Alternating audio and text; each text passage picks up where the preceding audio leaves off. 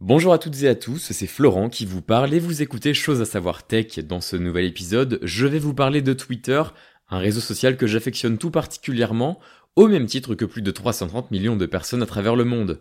Partage d'informations, création d'un réseau, divertissement, les usages sont multiples et certains utilisateurs sont devenus de véritables professionnels du pépiment. On parle ici des marques par exemple, mais également des influenceurs qui utilisent la plateforme pour entretenir leur communauté.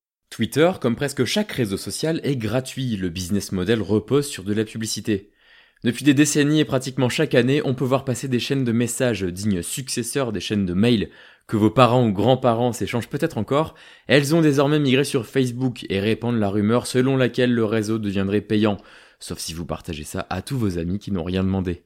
Eh bien ça pourrait être le cas sur Twitter, c'est en tout cas ce qu'a dévoilé une offre d'emploi récemment publiée par l'Oiseau Bleu.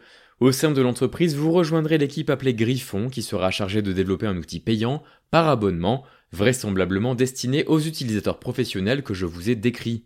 Il s'agirait de fonctionnalités supplémentaires qui n'auraient pas vraiment d'intérêt pour les personnes lambda, mais qui pourraient sûrement intéresser les marques ou les influenceurs afin d'avoir des infos complémentaires sur l'impact de leurs publications, ou encore les journalistes qui pourront suivre en temps réel les sujets les plus discutés. C'est un projet qui était déjà dans les tuyaux depuis maintenant quelques années, mais dont nous avions jamais vu de résultats jusqu'à présent. Ce type d'outil était prioritairement destiné pour TweetDeck, la déclinaison de Twitter qui permet d'observer sa timeline en temps réel. Alors voilà, rassurez-vous, vous allez pouvoir continuer à tweeter librement et surtout gratuitement. Mais l'annonce de ces possibles nouvelles fonctionnalités sont une excellente nouvelle pour celles et ceux qui souhaiteront enrichir leur expérience d'utilisation.